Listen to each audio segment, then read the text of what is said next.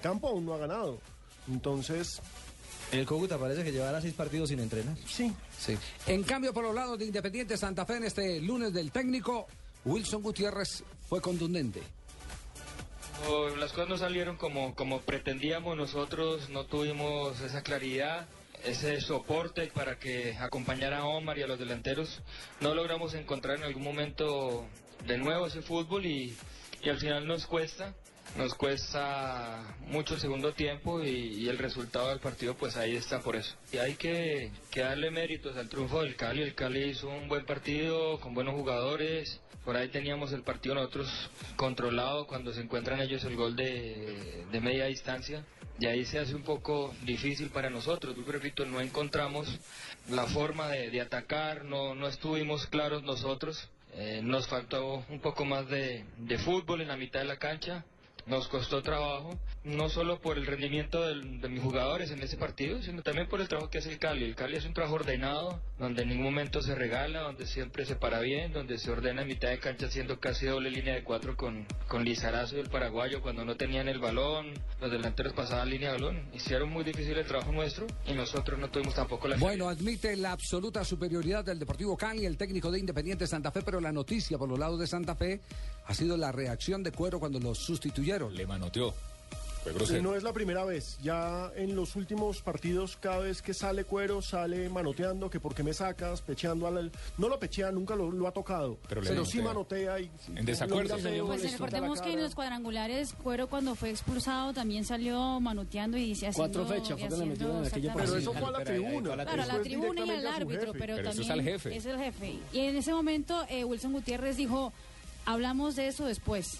Lo que Pero pasa, Javier, es que mira, hay tantas versiones en torno al tema. Una de ellas es que en el seno de Independiente Santa Fe hay una división, como ya se conoce, eh, solo que en esta, en esta le metieron como, como el tema de, Black and de white. color.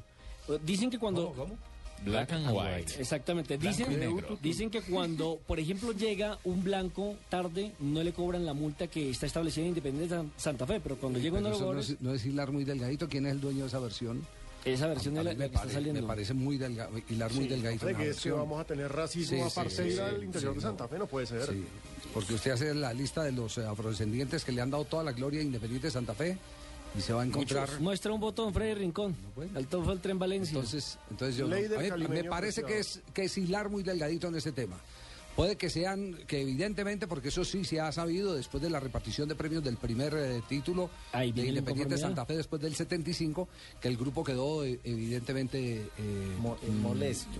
desmoronado. Un grupo que es el comandado por Omar Pérez, que repartió los premios a su antojo, y otro grupo que se quedó esperando más plata de los premios. El primer grupo quedó contento. Eh, el primer grupo quedó contento y el otro no quedó contento. De acuerdo. Y eso generó una división que, que- todo el mundo conoce, es parte del día a día de Independiente Santa Fe. Y eso y fue una enseñanza para los directivos de Santa Fe. La plata tiene que repartir en unos sobrecitos, se le va entregando después de que hagan una reunión con los jugadores, se le va entregando proporcionalmente le corresponde a cada jugador. Como seguramente ocurrirá con la selección Colombia si clasifica el próximo 6 que se dará un sobrecito y se va entregando de acuerdo al número de partidos que jugaron los futbolistas. ¿Cómo debería porque, ser? Porque aquí hasta los que no eh, eh, terminan clasificando, pero de alguna manera construyeron con algún punto la clasificación de la selección Colombia, deben tener derecho a- al, al- al premio y así creo que está estipulado. El de Armero va a estar Popocho, Popocho ese sobre. Porque es uno de los que más ha jugado. David Ospina, uno de los que más ha jugado.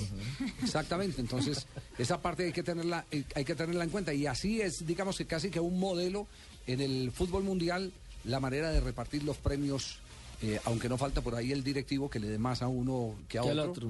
Que eso ha pasado en innumerables eh, ocasiones. Mire el ejemplo que colocaba Boricua Zárate cuando por ahí en el 75 Ernesto Díaz se ganó un carro por ser el jugador más destacado del partido. Dice que Ernesto lo vendió y lo repartió entre los demás integrantes del equipo porque dice que los esfuerzos eran repartidos en el conjunto colombiano. Leonel Álvarez, el técnico del Deportivo Cali, después de esta victoria tan sonora frente a Independiente Santa Fe, la satisfacción de un triunfo que estaban esperando desde hace rato, sólido, convincente. Todo esto bueno que sucedió esta noche es mérito de los muchachos. Entre semana tuvimos un partido extraño, raro y así todo merecíamos, inclusive el empate jugando mal. Desde luego levantar el grupo después de este viaje re- regresamos a las 2 de la mañana. Era- es más fácil ir a Argentina ahora que llegar temprano a la casa.